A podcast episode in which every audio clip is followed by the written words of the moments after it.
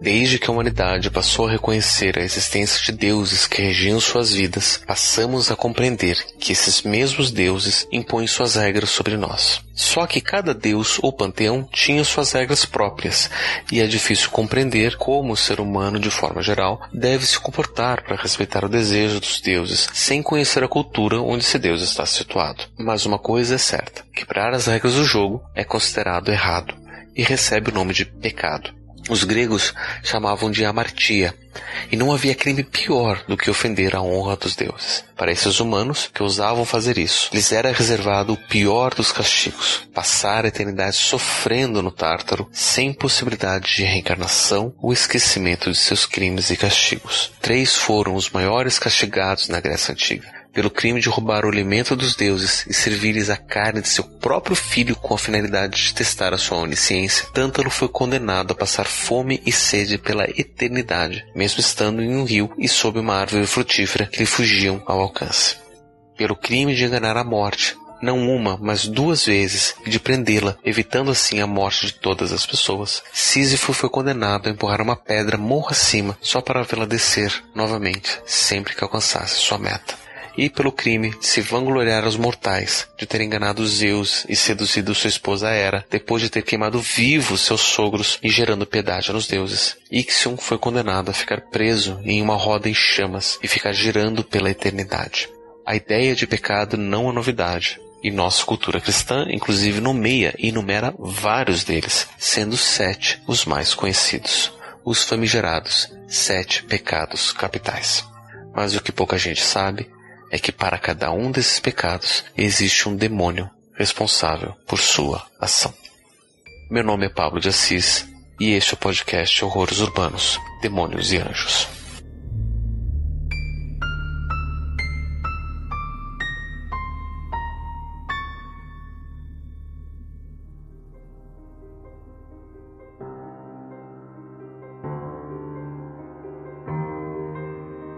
A ideia por trás dos sete pecados não surgiu como consequência da compreensão do que seriam crimes para os deuses, mas sim como uma forma de controlar a cultura e evitar que certos comportamentos compreendidos como prejudiciais fossem cometidos. Além desse orgulho de se considerar mais esperto ou melhor do que os deuses, Pecado esse, conhecido como híbris, os gregos consideravam outros comportamentos como condenáveis, como por exemplo desrespeitar e não receber em sua casa andarilhos e viajantes. Crime esse cometido pelo gigante Procrusto, que matava qualquer viajante que não coubesse exatamente em sua cama. Na Idade Média, a igreja achou válido organizar quais seriam os piores pecados cometidos pelo homem e durante muito tempo não houve um consenso. Algumas ideias prevalecem até os dias de hoje, como o grande pecado mortal ou pecado contra o Espírito Santo, que seria um homem, de livre e espontânea vontade, agir contra o maior dom do Espírito Santo dado por Deus, a vida.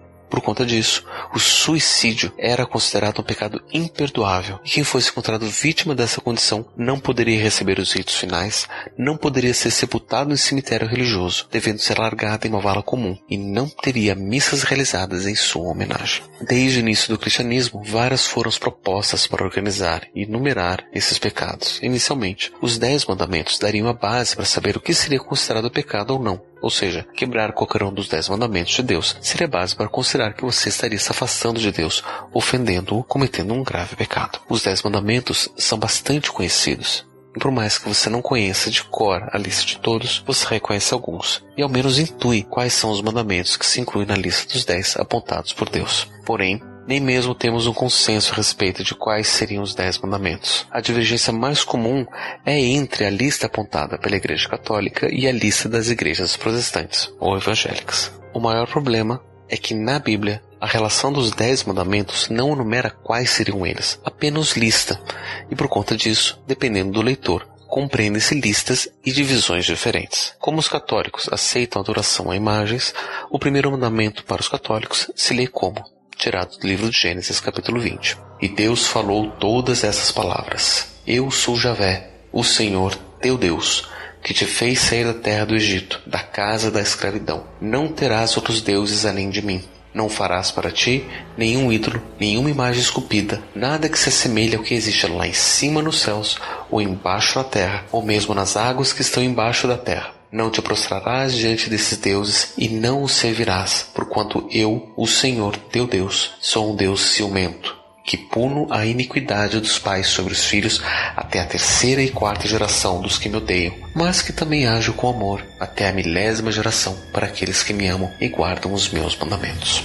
A Igreja Católica reconhece esse longo trecho como sendo um único mandamento, simplificado como não terás outros deuses além de mim, instaurando a monolatria ou monoteísmo, proibindo a representação e adoração desses outros deuses e reconhecendo apenas o Deus apresentado por Moisés como sendo o único e verdadeiro Deus. Lembrando que nessa época os hebreus supostamente estavam cativos no Egito, que mantinham vários outros deuses, e estavam no deserto no Oriente Médio, terra de povos de vários outros deuses. Porém, os protestantes evangélicos compreendem esse mesmo trecho como apontando dois mandamentos diferentes, a saber, não terás outros deuses além de mim e não farás para ti nenhum ídolo ou imagem esculpida.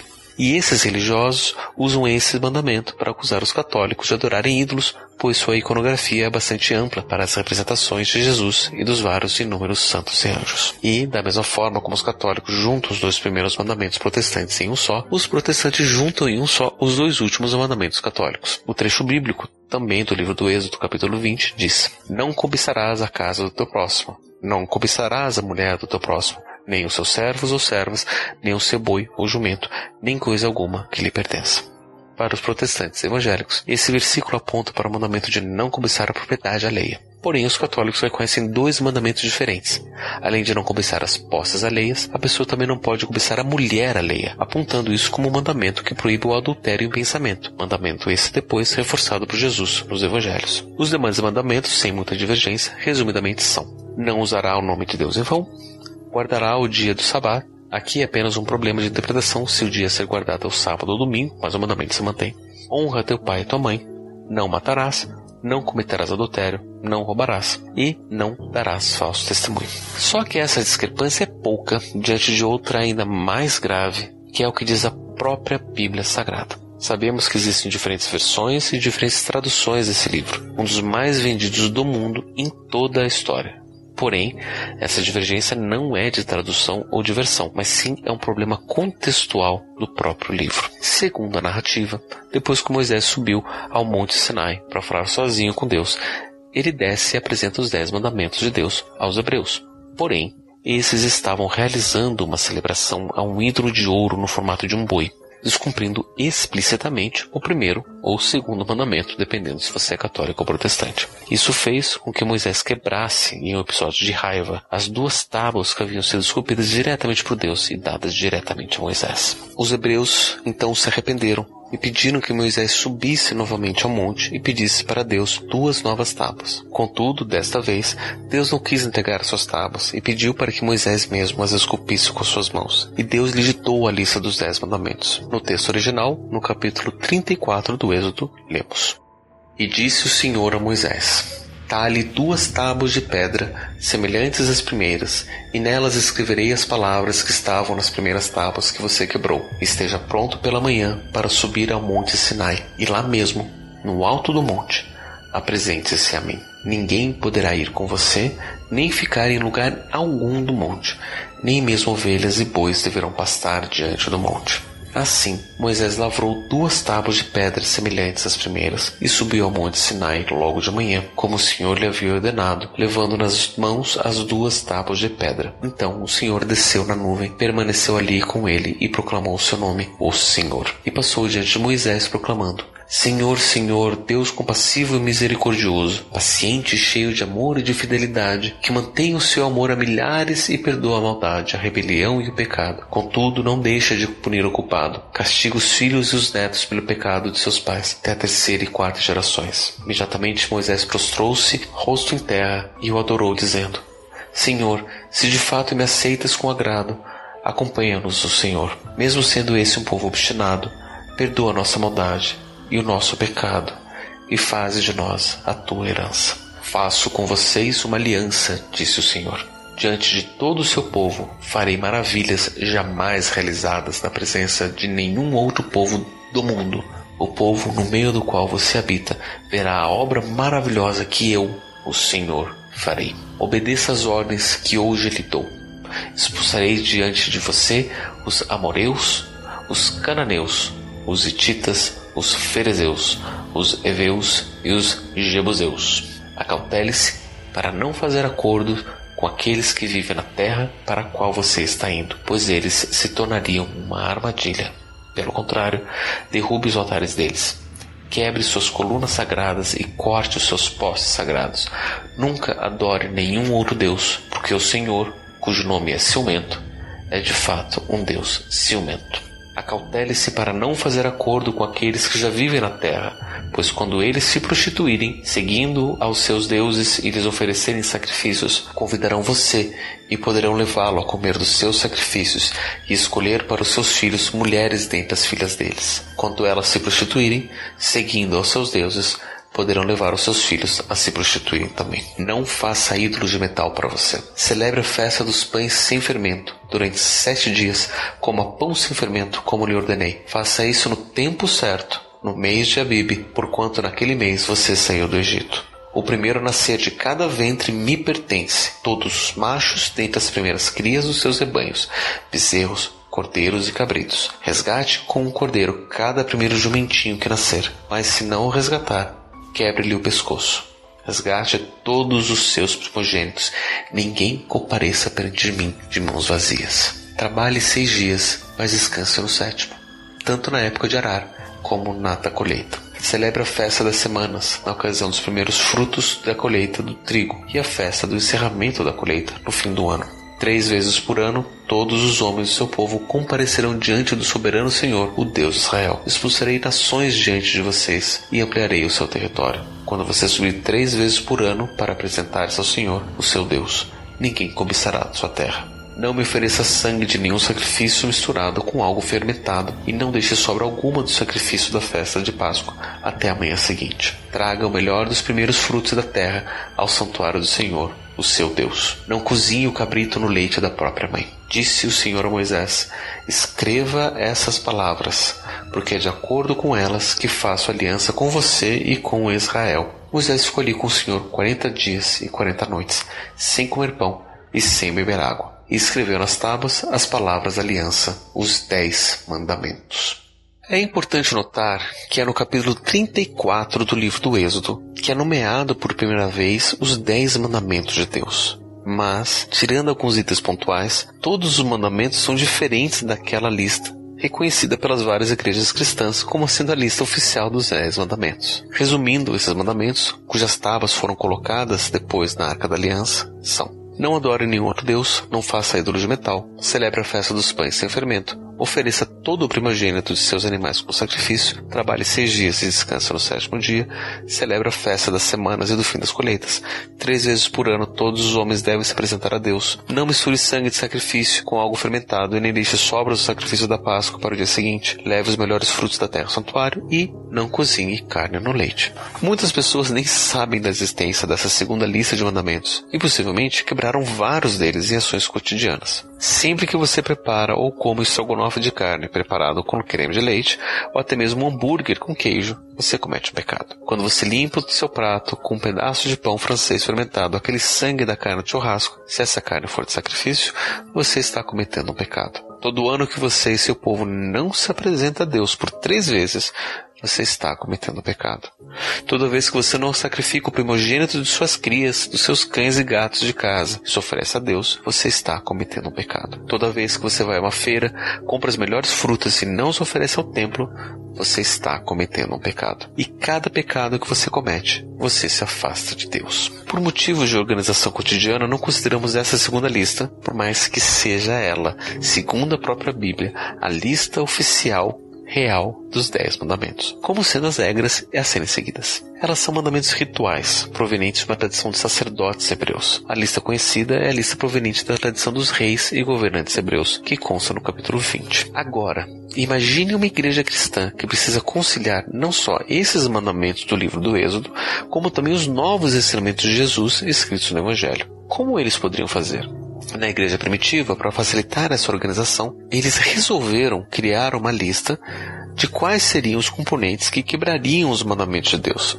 E, ao invés de listar os mandamentos, os primeiros cristãos passaram a vigiar para que não cometessem alguns crimes ou pecados específicos. O teólogo e monge grego Evário de Ponto, no século IV da Era Comum, teria sugerido uma lista de oito crimes e paixões humanas que devem ser evitados. Em ordem decrescente de gravidade temos gula, ou desequilíbrio da alimentação, avareza ou ganância, o desequilíbrio do ter, luxúria ou desequilíbrio do prazer que o luxo traz, normalmente ligado ao sexo, ira ou desequilíbrio da emoção, melancolia ou depressão, o desequilíbrio da autoestima para baixo, preguiça ou desequilíbrio do descanso, orgulho ou o desequilíbrio da autoestima para cima, e a vanglória ou vaidade, o desequilíbrio da humildade. Para Evagrio, os pecados eram piores à medida que deixassem a pessoa mais egocêntrica, com orgulho e vaidade sendo supra-sumo dessa fixação do ser humano em relação a si mesmo.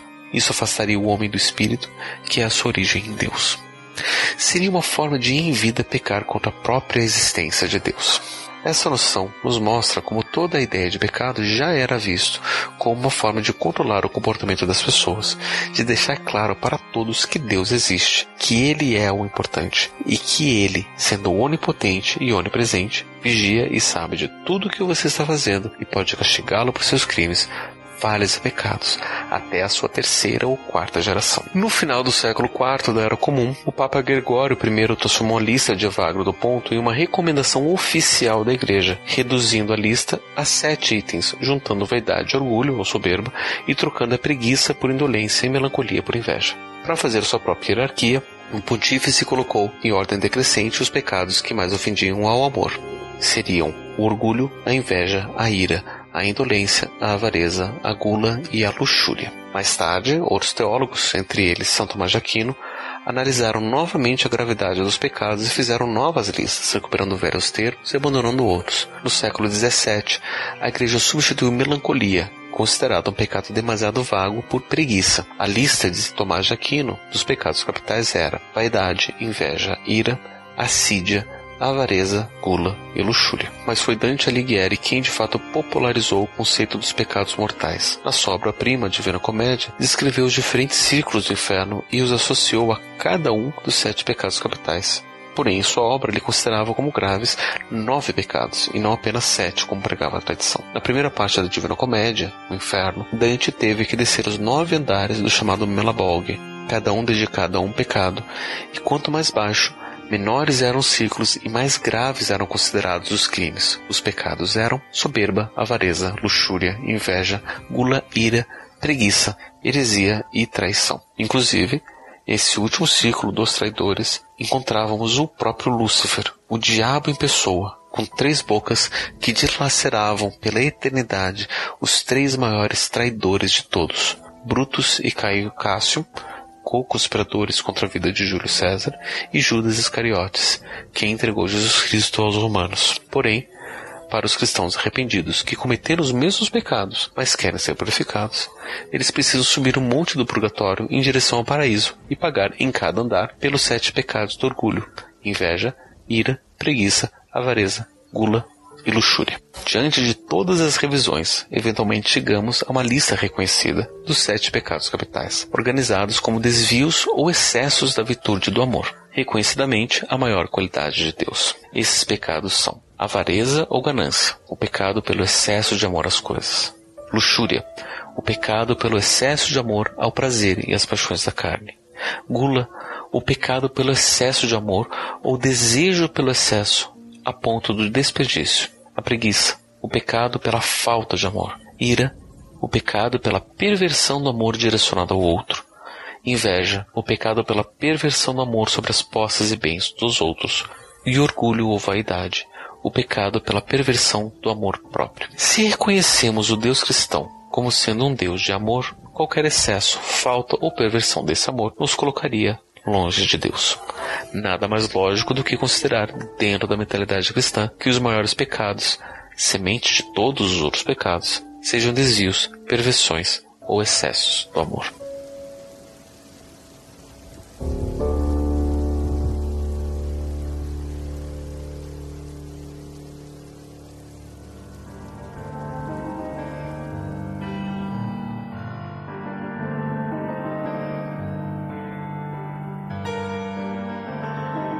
Ironicamente, se o amor é a principal característica de Deus para os cristãos, Para os gregos antigos, o amor era considerado um demônio. Platão nos conta, em seu diálogo entre Sócrates e Fedro, que Eros, o deus amor, era um daimon, um demônio. É claro que para os gregos o daimon não tinha a conotação perversa e maligna que os demônios possuem na nossa sociedade cristianizada, mas eram, antes de mais nada, espíritos ou forças da natureza ligadas não só às nossas paixões e experiências humanas, como também ao nosso destino, a busca pela felicidade da vida, a eudaimonia, nos livrando do sofrimento, da cacodaimonia. Mas essa noção de que os daimons se relacionam às paixões ainda se remete aos demônios cristãos, pois, para cada um dos sete pecados capitais, relacionados às paixões, excessos e perversões, havia um demônio diferente relacionado, preocupado em tentar o ser humano e levá-lo para longe de Deus. Em 1589, Peter Binsfeld, demonologista, padre jesuíta medieval alemão, associou cada um dos pecados capitais com seus respectivos demônios. De acordo com o livro Binsfeld's Classification of Demons, os demônios e seus pecados são Asmodeus, o demônio da luxúria, Beelzebub, o demônio da gula, Mamon, o demônio da ganância, Belfegor, o demônio da preguiça, Azazel, o demônio da ira, Leviatã, o demônio da inveja, e Lúcifer, o demônio do orgulho. Segundo a tradição e pensamentos medievais, o ser humano sozinho era incapaz de cometer um pecado se não estivesse sendo tentado por algum demônio. Assim sendo, perceber um comportamento errado ou pecaminoso era prova mais do que irrefutável de que a pessoa ou estava sob influência de um demônio possuído contra sua vontade, ou então ele havia feito um pacto com esse demônio em troca de algum favor e então agia segundo a sua vontade ou paixão. Por isso, o ideal medieval ensinado às pessoas era o asceticismo, ou a virtude de se livrar de todas as paixões. E por isso mesmo, para cada um dos sete pecados capitais, a Igreja ensinava sete virtudes cardeais, na tentativa de afastar os seus seguidores das influências desses demônios e direcionar os fiéis em direção a Deus. A lógica era que se a pessoa fosse virtuosa, não haveria espaço em sua vida para o pecado, ou seja, não haveria espaço em sua vida para a ação de demônios. As sete virtudes cardeais são a castidade, que combate o pecado da luxúria, a temperança, que combate o pecado da gula, a caridade, que combate o pecado da ganância, a diligência, que combate o pecado da preguiça, a paciência, que combate o pecado da ira, a bondade ou gratidão, que combate o pecado da inveja, e a humildade, que combate o pecado do orgulho. A vivência dessas sete virtudes seria um caminho que levaria o ser humano em direção a Deus. Seria o caminho para fugir dos pecados, viver uma vida santa. Essas virtudes aparecem primeiro no poema intitulado Psicomaquia, do século IV, do poeta cristão Prudêncio. O poema conta com aproximadamente mil versos, onde as virtudes cristãs combatem os vícios pagãos. Esses versos influenciaram muito o pensamento medieval e da própria Igreja, principalmente depois do pronunciamento de Gregório I a respeito dos sete pecados capitais. De maneira curiosa, no poema, as sete virtudes e os sete vícios eram todos personificados como entidades femininas e lutavam entre si, num total de sete combates. Se conseguimos personificar os sete pecados como sendo sete demônios, seria válido também dizer que as sete virtudes poderiam ser personificadas como sete anjos. Na psicomaquia, Prudêncio nos fala que, após os combates, as virtudes constroem um templo da alma, dedicado ao maior de todas as virtudes, a sabedoria. Coincidentemente ou não, há uma grande catedral da Igreja Ortodoxa Grega, depois transformada em mesquita durante o Império Otomano e hoje em dia é um museu, na atual Turquia, dedicada a essa virtude, a Igreja da Hagia Sofia ou da Santa Sabedoria.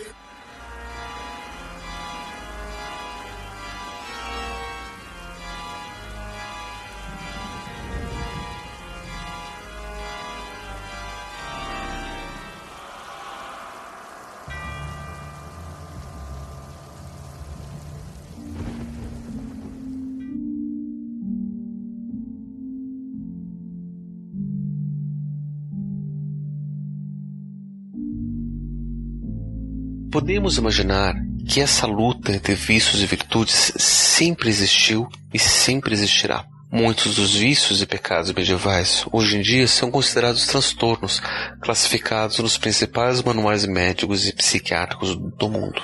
A luxúria inclui psicopatologias associadas à sexualidade, das mais variadas. A gula pode ser vista nos principais transtornos alimentares. A ganância pode ser compreendida como a acumulação compulsiva ou os transtornos obsessivos compulsivos. A preguiça, sempre associada à melancolia, é claramente vivida hoje em dia como depressão. A ira é um transtorno pouco conhecido, mas diagnosticado como transtorno de explosão intermitente, ou até mesmo relacionado a diversos transtornos de personalidade diferentes. A inveja está relacionada a alguns casos de transtornos paranoicos, e o orgulho, ou vaidade, pode ser vivida hoje em dia como transtornos dismórficos corporais em alguns casos, transtornos de personalidade, como o narcisista. É claro que os nossos manuais psiquiátricos conseguiram inventar uma série ainda maior de comportamentos proibidos em busca de santidade mental do que a Bíblia e os Dez Mandamentos conseguiram fazer, além de oferecer uma série de remédios mais eficazes do que os próprios corpo e sangue de Cristo presentes na Eucaristia. Mas, mesmo assim, a Igreja tenta inovar em 2008, o então Papa Bento XVI anuncia quais seriam os pecados capitais do século XXI. Primeiro, a pressa. Uma pessoa apressada não tem tempo para Deus, para o amor, nem para o próximo. A pressa origina ira e causa acidentes. Segundo, manipulação genética. Isso seria brincar de Deus, uma visão moderna do orgulho, algo inaceitável. Terceiro, interferir no meio ambiente, adicionar imperfeições na criação de Deus, muitas vezes em busca da própria vaidade. Quarto, causar pobreza, retirar dinheiro dos outros por pura avareza. Quinto, ser muito rico, causa desigualdade social por conta do acúmulo guloso e desnecessário de riqueza, o que é inaceitável, pois todos são iguais perante Deus. Sexto, usar drogas, interferir em seu organismo em busca do prazer, da luxúria e da satisfação pessoal, muitas vezes se afastando dos outros, passando a usufruir de uma vida de preguiça.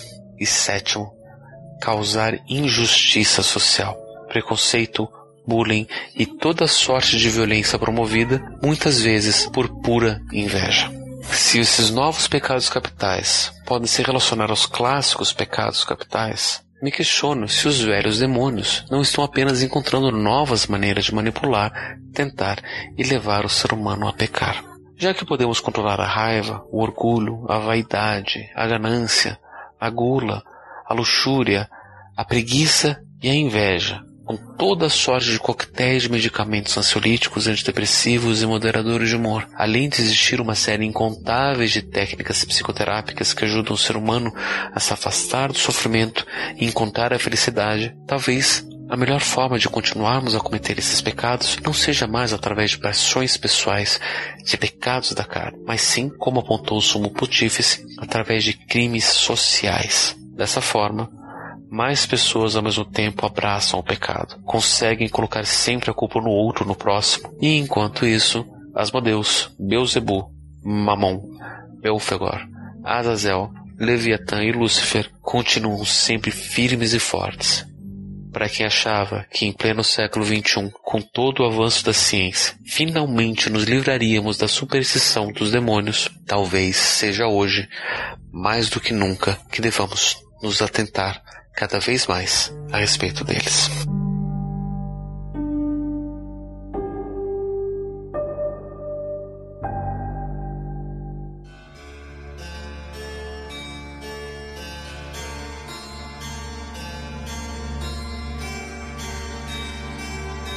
O podcast Horrores Urbanos, episódio 15, Sete Pecados Capitais, foi escrito e produzido por mim, Pablo de Assis, para o site mitografias.com.br. Nosso objetivo é explorar, através de histórias e narrativas, os medos que nos assombram todos os dias, não só na nossa imaginação, mas também os que rondam as nossas cidades e vidas, agora personificados nos seres espirituais conhecidos como demônios e anjos. Caso você tenha algum relato, comentário, feedback ou gostaria de patrocinar algum episódio futuro, mande seu e-mail para contato@mitografias.com.br. Este projeto só é possível graças ao apoio dado pelos ouvintes do Papo Lendário ao Padrim Lendário. Para conhecer o projeto e dar sua contribuição, acesse padrim.com.br mitografias.